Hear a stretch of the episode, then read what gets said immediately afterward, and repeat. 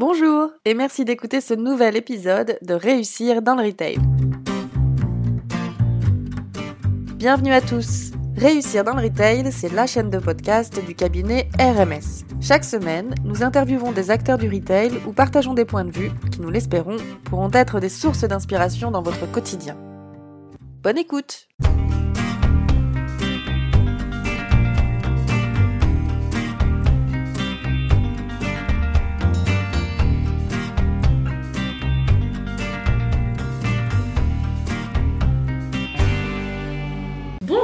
Je suis ravie de t'accueillir euh, sur ce podcast euh, donc de réussir dans le retail. Merci d'être avec nous aujourd'hui. Avec plaisir, bonjour. Alors, est-ce que tu peux te présenter s'il te plaît et nous expliquer un petit peu ton parcours professionnel? Eh bien, je m'appelle Didier Monretta, j'ai aujourd'hui 50 et quelque chose, 52 je crois, quelque chose comme ça. Euh, et je fais moi du retail, j'interviens dans le retail depuis 32 ans, 33 ans. J'ai commencé pendant mes études très tôt et euh, ensuite j'ai démarré ma carrière chez Carrefour. Ce qui m'a conduit derrière euh, à devenir fournisseur et avoir tout un parcours chez le fournisseur, puis conseil des industriels et de la distribution pendant un peu plus d'une dizaine d'années. Mais surtout, depuis 2013, a créé une structure de distribution un peu particulière qui s'appelle My Retail Box et qui développe une enseigne qui s'appelle Day by Day et qui est aujourd'hui le premier distributeur 100% vrac et qui donc promeut et déploie ce mode de distribution en quantité à la demande et permettant le réemploi des emballages. Est-ce que tu peux nous expliquer un petit peu plus ce que c'est Day by Day exactement? Alors oui, Day by Day, donc ce sont aujourd'hui 77 points de vente, principalement, même si on va voir qu'il y a trois, trois modalités différentes, mais on est principalement des épiceries de centre-ville, Oui. centrées sur ce qu'on appelle les PGC, les produits de grande consommation, donc qui concernent à la fois les produits d'épicerie salée, d'épicerie sucrée, de droguerie, de parfumerie et d'hygiène. Et ces épiceries de centre-ville font en moyenne 55 mètres carrés. Euh, la très grande majorité franchisée, indépendante, sous la même enseigne. Après une franchise assez directive, donc tout le monde fait à peu près la même chose, mais ça reste une modalité franchisée. Il n'y a pas de boutique en direct. alors, deux points de vente que nous gérons en direct, mais que je ne peux pas qualifier de boutique, euh, j'y reviens dans un instant. Euh, parce que ces 77 épiceries se répartissent donc sous trois concepts. Mhm. Euh, 73 qui sont ces fameuses épiceries que j'évoquais de 55 mètres carrés. Deux qui sont un concept plus récent, dont la première a ouvert il y a pile un, il y a un an et un mois, euh, à Rennes, et qui est elle plutôt euh, ce qu'on appelle un multifrais de nos jours. Donc qui réunit sous le même toit, sous 300 mètres carrés, une épicerie des traditionnelle, un boucher local, un fromager crémier local, et puis un maraîcher primeur du terroir dans lequel on se trouve, et qui elle se trouve plutôt en périphérie des agglomérations pour permettre aux gens qui veulent consommer vrac, véritablement, parce que tout est en vrac, et qui veulent consommer vrac, d'y avoir accès, de plus être seulement dans les centres-villes, mais également euh, d'y avoir accès selon les modalités qui conviennent à ce type de vie, d'habitat, de périphérie, avec ce qu'on appelle du one-stop shopping, tout sous le même toit. Et puis on a euh, aussi, à titre d'expérimentation, deux shop-in-shop, ça veut dire qu'on a deux boutiques Day by Day, euh, qui sont installés au cœur des hypermarchés. Et là, ce sont des magasins Day exactement comme on peut les trouver au centre-ville, sauf que les murs sont en bois au lieu d'être euh, en béton, et qui sont au cœur de la zone, de la zone marchande de l'hypermarché, en général, à quelques mètres des fruits et légumes. On prend pas la Parce place que- des, euh, des vracs qu'on peut trouver. euh, Alors, en tout cas, c'est pas ce qu'on leur demande. C'est-à-dire qu'ils ont en général, ces gens-là, des rayons vrac déjà travaillés, hein, les deux avec lesquels on travaille. Euh, et, nous ne leur avons pas demandé de les supprimer. Il se trouve que l'un des deux a décidé de le faire, mais c'est pas quelque chose qu'on leur a demandé, puisqu'on considère qu'il faut euh, qu'on aille à la rencontre d'un certain nombre de consommateurs, ceux de l'hypermarché qui n'ont pas l'habitude de faire toutes leurs courses en vrac. Et là, on vient implémenter une offre complète. hein, il y a 1000 références, donc c'est pas une petite offre. Mais sans les forcer à rien. Le changement de paradigme doit rester une proposition. Si ça devient une, une contrainte par absence de choix, on n'y arrivera pas. On n'arrivera à emmener personne. Dès, dès qu'un client euh, aura basculé parce qu'il est contraint, dès qu'il trouvera une échappatoire pour plus être contraint, Il s'échappera. Donc c'est idiot. Il vaut mieux laisser le multi-choix se faire et démontrer que notre proposition a plus d'avantages pour celui qui l'a choisi que le rayon vrac traditionnel. C'est plus simple. Et c'est pas un peu confusant pour le consommateur d'avoir euh, deux euh, systèmes similaires finalement, mais euh, dans deux endroits différents du, du magasin? Alors non, c'est pas similant parce que c'est pas confusant pardon parce que c'est pas des offres similaires. En gros, ce que tu trouves dans un hypermarché sur le rayon vrac, ça va être une centaine de produits, une centaine de références concentrées bio, essentiellement bio, voire à 100% bio dans la plupart des cas, à quelques exceptions près. Et qui sont concentrés principalement sur les fruits secs, les fruits à coque, le riz, trois pâtes et deux cornflakes. Donc c'est quand même pas une offre extrêmement, extrêmement réjouissante et complète, ça permet pas de faire ses courses, ça reste très anecdotique, même si en, diffusion numérique, c'est-à-dire en nombre de points qui proposent ça en France, c'est ultra majoritaire, mais chez nous c'est différent. Chez nous, tu vas trouver 35 catégories de produits complètes, 1000 produits différents, environ entre 850 et 1150 produits différents selon la profondeur locale, euh, et tu vas pouvoir faire toutes tes courses en dehors des produits frais. Donc c'est vraiment une mécanique différente. Et je pense que le client qui veut anecdotiquement acheter quelques, quelques amandes en vrac, il n'a aucune raison de rentrer dans la cellule des bailés de son hypermarché. Ça va presque être une, contrainte supplémentaire de temps. En revanche, celui qui a décidé de faire une partie significative de ses courses en vrac parce que euh, il veut plus gaspiller, il veut la juste quantité et ou parce qu'il veut pouvoir réutiliser ses emballages sans créer de déchets, mmh. ben à ce moment-là, celui-là, il a vraiment intérêt à rentrer dans le shopping shop parce que là, il aura l'offre complète et donc le service qui lui est nécessaire pour aller jusqu'au bout de sa démarche. Et pour le moment, ça donne quoi alors? Alors pour le moment, c'est des magasins qu'on arrive tout juste à équilibrer. Sur le plan opérationnel, on a plutôt bien trouvé le modèle, puis c'est un apprentissage commun qu'on a décidé de faire avec l'enseigne. Hein. On a plutôt bien trouvé le modèle. Sur le plan de l'attractivité marketing, on ne l'a pas encore totalement trouvé. En même temps, pour être tout à fait sincère, on a démarré trois mois avant le début du Covid. Démarrer une activité innovante trois mois avant le début de la crise Covid dans un hypermarché, on peut dire que pour l'instant, c'est comme si on n'avait rien fait sur le plan de l'apprentissage marketing. Et euh, au niveau des euh, deux autres modèles Ouais. Où en est le développement de chaque modèle? Alors, le, développement de l'épicerie traditionnelle, lui, continue. On a euh, ouvert quelques magasins qui étaient lancés, dont les projets étaient lancés au début de la crise Covid. Après, on a levé un peu de pied parce qu'on ne voyait pas comment les choses allaient évoluer et comme ce sont des franchisés, on est assez attentif à ne pas emmener des gens dans le mur. Ouvrir un commerce en centre-ville et ne pas avoir la possibilité de l'exploiter normalement, d'aller à la conquête de consommateurs, d'aller faire sa promotion, d'aller sur des événements, d'aller bah, c'est immédiatement se, mettre une corde au cou avant même d'avoir commencé à exploiter. Donc on a levé un petit peu le pied et puis là on reprend les ouvertures à partir du deuxième trimestre 2022, euh, un rythme qui peu à peu va se ressoutenir comme il était avant, c'est-à-dire sur ce modèle-là une quinzaine d'ouvertures annuelles. Et puis sur le modèle Grand Marché Vrac, bah, on a fait une première expérimentation qui a ouvert le 15 décembre euh, de 2020. Euh, là aussi, c'est quelque chose qui était lancé. Alors on ne regrette pas parce que finalement la première année a permis d'atteindre l'équilibre, donc c'est très bien. Et donc on en a ouvert un deuxième au mois d'octobre en région parisienne. Et puis euh, là, on vient de structurer une équipe dédiée pour pouvoir maintenant euh, mettre en place un vrai plan d'ouverture qui probablement va démarrer euh, cette année 2022 avec trois ou quatre ouvertures. On a commencé à lancer les premières approches et puis devrait s'accélérer derrière avec probablement une dizaine d'ouvertures l'année suivante, puis entre 15 et 20 pendant quelques années derrière. Et ça, c'est un modèle en soi qui est exportable, puisqu'on a euh, parallèlement euh, un travail qui est en train de se faire pour ouvrir au Canada le même modèle. Donc avec les euh, producteurs locaux aussi du Alors oui, ça c'est très important pour nous, puisque nous tenons à ce que la grande majorité des produits fassent le nombre juste de kilomètres. Du coup, on essaie d'avoir notre majorité de produits qui viennent vraiment du territoire national. Et ce modèle-là, on veut aussi le, mettre en œuvre partout où on interviendra. Euh, et je me pose une question aussi, parce qu'en 2013, ouais. à l'époque, le vrac, c'était pas quelque chose qui était forcément très démocratisé. Donc, qu'est-ce qui t'a donné envie euh, de créer en fait ce, modèle, ce concept Alors, l'envie, elle est plus ancienne que ça. L'envie, remonte à 2003. Euh, et elle est liée à une, une sensibilité, peut-être même un peu plus qu'une sensibilité, parfois avérée à l'obsession personnelle, de lutter contre le gaspillage et en particulier contre le gaspillage alimentaire c'est pour moi une préoccupation que nous devrions tous avoir, et plus que jamais dans les temps qui viennent, parce que la ressource alimentaire commence à manquer. Donc le, changement climatique, un peu d'effondrement d'un certain nombre de terres, et puis parallèlement des tensions politiques internationales qui mettent les échanges de marchandises dans des situations complexes. Il faut qu'on arrête de mettre à la poubelle systématiquement 30 à 40% de la production mondiale sans que jamais personne n'en ait mangé un morceau. Pour ce qui concerne les pays industrialisés, très schématiquement, le gâchis il est d'un tiers, un tiers, un tiers, un tiers au niveau de la production, souvent pour des problèmes d'aspect, de calibrage, etc., donc responsabilité du consommateur.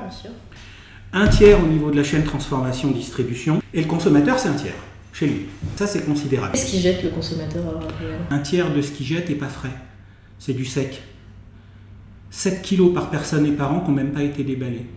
Dont des pâtes, dont de l'huile, dont de la farine, dont du riz, dont... euh, Des choses qui sont pas non plus des choses qui se mais des choses qui se perdront jamais, qui se perdront jamais, parce qu'il a trop acheté, puis à un moment donné, il lit pas bien les dates sur les paquets, puis il a enterré un produit dans le fond de son placard, et puis il ressort deux ans après, et quand tu ressors un paquet de pâtes du fond de ton placard au bout de deux ans, tu sais pas s'il est encore bon. On n'est plus instruit à tout ça.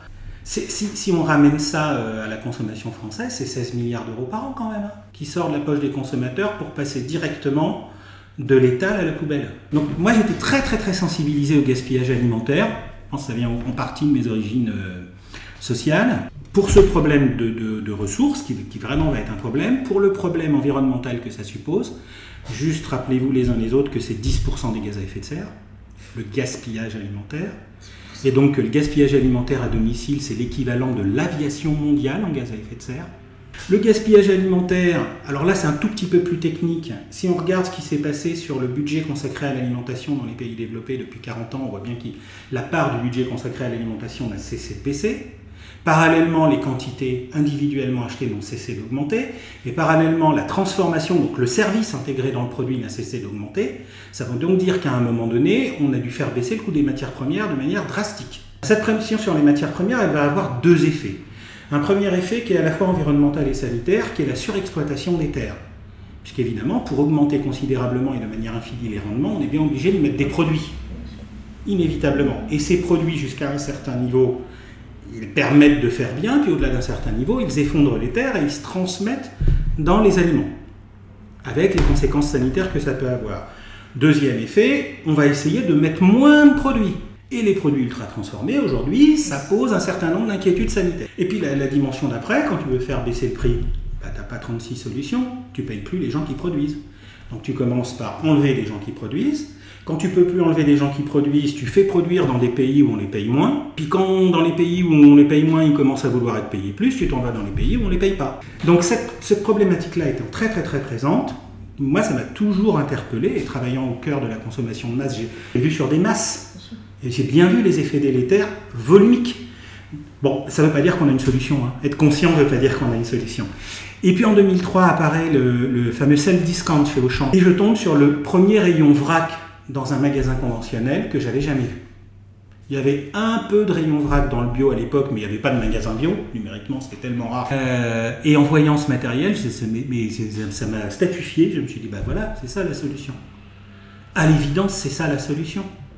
On a une quantité de produits qui peut être livrée dans des contenants importants. On parle de produits secs, hein, ne nous trompons pas. Peu périssables. Peu ou pas périssables. Euh, sur le plan de l'hygiène, c'est protégé. Alors, il y a un entretien, il y a un certain nombre de choses à faire, mais c'est protégé. On ne met pas les mains dedans. Et on peut prendre la quantité qu'on veut. Bon, bah, la bonne quantité au bon moment, il n'y a pas de raison que je jette en fait. Simultanément, j'ai dit ça c'est formidable, mais pas ici. Ça ne veut pas dire que j'avais pas confiance dans ce que proposait Auchan ou de ce qu'auraient pu proposer les autres, mais que le modèle du magasin supermarché hypermarché, et c'est pas neuf, ça fait déjà 25 ou 30 ans que c'est comme ça, c'est de maximiser les flux marchandises qu'on présente en maximisant les flux clients et en faisant le moins possible de dépenses au milieu. Ce modèle-là ne peut pas s'accommoder pour les PGC qui ont des taux de marge assez bas, on n'est pas dans l'ultra frais, pour des PGC qui ont des taux de marge assez bas, ça ne peut pas s'accommoder de main-d'œuvre. Or, le vrac, c'est de la main-d'œuvre. Parce que ma trémie, il faut la remplir. Parce que ma trémie, il faut la laver, il faut la désinfecter, il faut la sécher. Parce que ma trémie, il faut l'étiqueter. Ce que fait traditionnellement, tout ça, c'est le boulot du packaging sorti sur des chaînes de production. Mais oui. C'est pas inutile un packaging, hein. c'est un truc super utile. Super utile.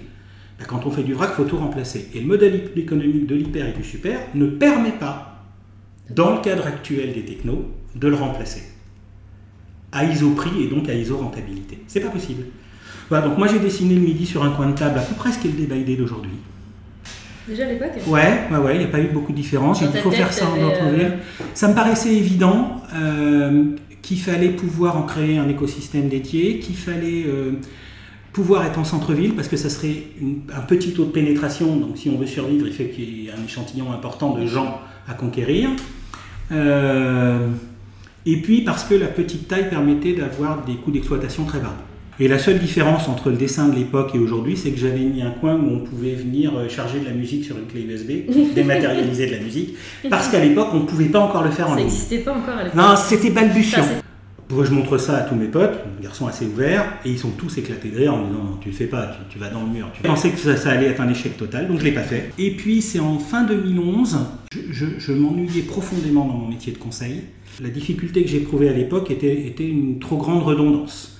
C'est-à-dire que j'étais assez crédible pour ce que je faisais, euh, j'avais acquis une certaine légitimité, j'avais acquis une certaine crédibilité, on ne remettait jamais en cause mes conseils et mes décisions, mais j'en voyais pas toujours l'application non plus. Donc en gros, pour un fils d'ouvrier, j'étais super bien payé, peut-être scandaleusement bien payé, pour faire un truc pour lequel je pensais que je faisais aucun effort.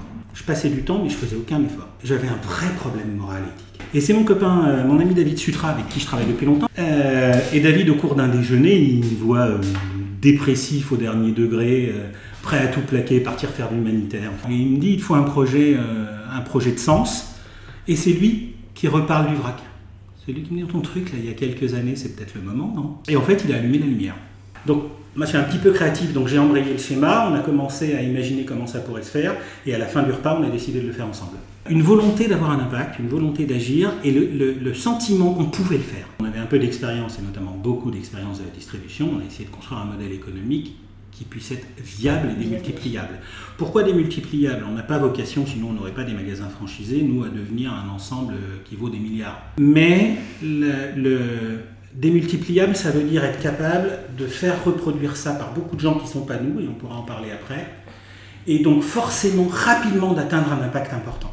Si on pense que ce qu'on fait a un impact positif, il faut que ça soit généralisable. Et on l'a pensé comme ça. Dès qu'on a été un peu sûr de notre modèle et quand on a ouvert le premier magasin en 2013, on a toujours reçu tout le monde. Ça veut dire qu'on a toujours parlé avec nos confrères de la distribution, que celui qui veut venir visiter nos installations, il vient, y compris les entrepôts, qu'on se dit tout, qu'on explique comment on fonctionne, qu'on partage. Moi, j'ai monté avec quelques copains la, la- la première association au monde d'une filière vrac euh, en- il y a cinq ans maintenant.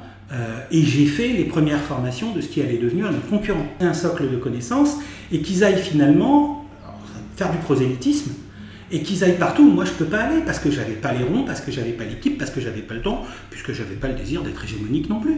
Tout le monde ait la même façon de fonctionner, qu'il y a un Non, cadre. que tout le monde ait le même socle. Alors surtout, c'est ça qui est intéressant, tu as raison de le soulever. Surtout pas que tout le monde ait la même manière de fonctionner, c'est-à-dire que tout le monde fasse pas tout à fait la même proposition au public. En revanche, il fallait un socle de compréhension de ce qu'allait être le modèle économique, de ce qu'allaient être les modèles opérationnels et de ce qu'allaient être les, les contraintes qui soient le même. Et l'objectif premier, c'est il faut qu'on arrive rapidement à proposer des modèles généralisables dans le monde, adaptés à chaque circonstance, qui réduisent le gaspillage de manière drastique, qui réduisent les déchets d'emballage de manière drastique. Il faut qu'on y arrive et il faut qu'on y arrive vite. Et si on veut y arriver vite, on ne peut pas le faire seul. Et à partir de quand le, le vrac c'est un peu plus généralisé? Alors, on a commencé à avoir les premières ouvertures un peu fortes dès 2016 et les explosions de chiffre d'affaires à partir de fin 2017. Et au niveau du vrac, tu en parlais justement, c'est quand même une structure qui est assez spécifique. Au niveau managérial, comment est-ce qu'on fait pour s'adapter et on- Comment est-ce qu'on met en place le vrac? Euh, on a une espèce d'état d'esprit de start-up permanente. On est, on est fait comme ça. Peut-être parce qu'on n'a pas eu un parcours professionnel linéaire, peut-être parce qu'on a eu plein de boîtes différentes, peut-être parce qu'on a fait plein de choses, mais on fonctionne comme ça. Au-delà de ça, euh, je crois que, vrac ou pas vrac, le commerce de produits, c'est quelque chose dont il faut comprendre le fondement depuis, et qu'elle-même depuis euh, probablement autour de 20 000 ans. Rapprocher des produits de clients, rapprocher des clients de produits dans les meilleures conditions économiques possibles. Mais si tu comprends ce principe-là, tu sais que ce que tu dois faire va devoir reposer sur un schéma opérationnel extrêmement précis, extrêmement rigoureux, de bout en bout. Donc, on a, nous, établi un certain nombre de, de- de modes de fonctionnement et on améliore de méthodes, de process, de savoir, on les développe beaucoup et on fait en sorte que l'ensemble des gens avec qui on travaille soient finalement des vrais professionnels. Donc le management de chez nous, il repose finalement sur très peu de piliers. Un, euh, la confiance, des gens très autonomes. Parallèlement à ça, le savoir-faire et le savoir-être, Donc la formation est absolument essentielle. Tant et si bien qu'on est nous un micro-distributeur, hein, à notre taille tous ensemble, on est un hypermarché, donc quand même un micro-distributeur. Euh, on a déjà depuis plusieurs années une responsable de formation des équipes, des franchisés et de leurs collaborateurs en béton armé. Et qu'on a un programme de formation initiale, certes, mais de formation continue. Il ne se passe pas une semaine sans qu'un franchisé puisse s'inscrire à une formation. C'est sur la base du volontariat. Il y a une grille de parcours, on leur demande de s'insérer dans cette grille de parcours et donc de planifier dans cette grille de parcours leur participation. Après, sont des indépendants. Les piliers, la confiance, la formation et un peu de contrôle en vue de correction. Mais on a aussi une transparence sur les systèmes de rémunération, par exemple. Quelqu'un qui rentre chez nous, s'il a un poste donné, qui qu'il soit, il connaît à l'avance sa rémunération et son évolution en fonction de critères qui sont précis sur 2, 3 ou 4 ans, et ça sera la même chose que son collègue qui a le même poste, son ou sa collègue qui a le même poste. Transparence et équité. C'est connu le premier jour. le système de rétribution est établi et il est connu. Et c'est simple, en fait. Et rassurant. C'est super simple. Voilà. On a plafonné les salaires, par exemple. Personne chez nous, moi compris, hein, très clairement, y compris euh, les dirigeants, euh, l'écart salarial entre le moins payé et le plus payé, l'heure, évidemment, c'est 4,3 maximum. En quoi finalement Day by Day a redonné du sens? Comment tu te sens toi à la tête de, de cette entreprise? Moi ça m'a permis de justifier les 30 ans d'efforts qui ont précédé d'abord, alors qu'il n'était pas que de l'effort. Hein. Et, j'ai le sentiment, au travers de cette aventure-là, et peut-être parce qu'on l'a fait de cette manière-là aussi, hein, parce qu'on ne la vit pas comme euh, un business qu'on inscrirait dans du sens, mais du sens auquel on trouve un business. Et donc, en changeant certains impacts de la consommation de masse, je sers à préserver une part de l'avenir de nos populations. Tu te sens utile? Ouais, c'est fondamentalement ça. J'ai un rôle. Voir que du coup, avec tout le travail que les uns et les autres, on a plusieurs, parce qu'on a emmené plein de gens avec nous et plein de gens ont, décidé de s'y investir à leur manière aussi, qu'aujourd'hui, euh, le VRAC devient un mode de distribution reconnu, qu'il est inscrit dans la loi, qu'il va devenir obligatoire et très représenté dans l'ensemble de la distribution, qu'ils ne peuvent plus y échapper. Hein. En 2030, tous les distributeurs de plus de 400 m2 devront consacrer 20% de leur surface PGC au vrac. Ah et la surface PGC dans, dans, le texte de loi est très étendue par rapport à ce qu'on s'est dit tout à l'heure. Ça comprend tous les produits euh, consommables jusqu'aux piles, y compris euh, les produits frais. Donc, 20% euh, de cette totalité Ouais, 20% de tout ça devrait être consacré au vrac en 2030. Donc, donc on voit que ça se coud, ouais. On voit que ça se coud. Et, c'est ça l'important. C'est ça qui est bien. C'est ça, la motivation première, elle était là, et finalement, on voit que ça aboutit. Et c'est ça qui est important. On se centre sur toi. Ah, ah. D'après toi, qu'est-ce qui, euh, qu'est-ce qui a fait la différence? Que ce soit dans tes compétences, dans ton savoir-être, euh, dans ton caractère C'est difficile de s'auto-évaluer euh, sur ces dimensions-là. Moi, j'ai peut-être deux qualité, euh, c'est un terme qu'on emploie en général, mais on va le dire au sens du produit, spécification, euh, qui ne sont pas propres d'ailleurs, qui sont partagées par plein de gens. Je n'ai aucune perception des conventions sociales. Je ne comprends pas ce que ça veut dire. Ça veut dire que j'ai pas de frein en fait.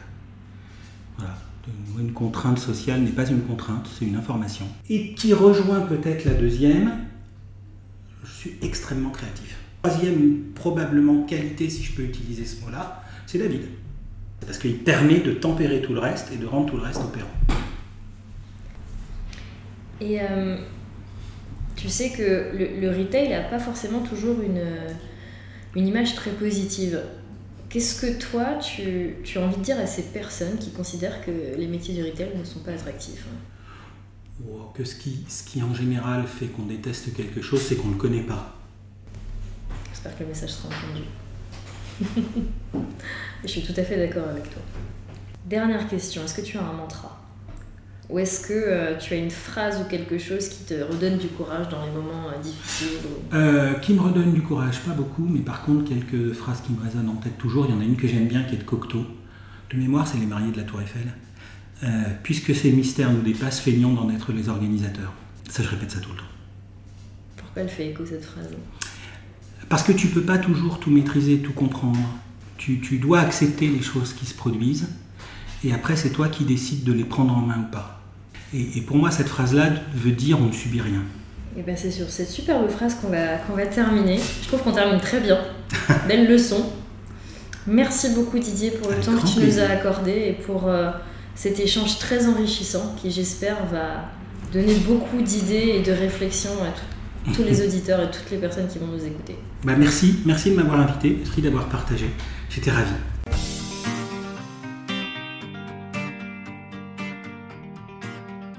Merci d'avoir écouté cet épisode de Réussir dans le Retail. Nous espérons qu'il vous a plu et qu'il vous a donné des idées. Réussir dans le Retail est diffusé sur SoundCloud, Apple Podcast, mais aussi sur le compte Instagram de RMS, Retail Management Service. N'hésitez pas à nous laisser un commentaire, vos impressions nous intéressent pour améliorer notre format. Vous pouvez aussi nous proposer des sujets à traiter ou des personnalités à interviewer. Si vous voulez soutenir notre chaîne Réussir dans le Retail, partagez ce podcast et parlez-en autour de vous. Un grand merci à Aurélia pour la musique. Vous pouvez écouter son album intitulé Blue Inside sur YouTube. Encore merci pour votre écoute et à la semaine prochaine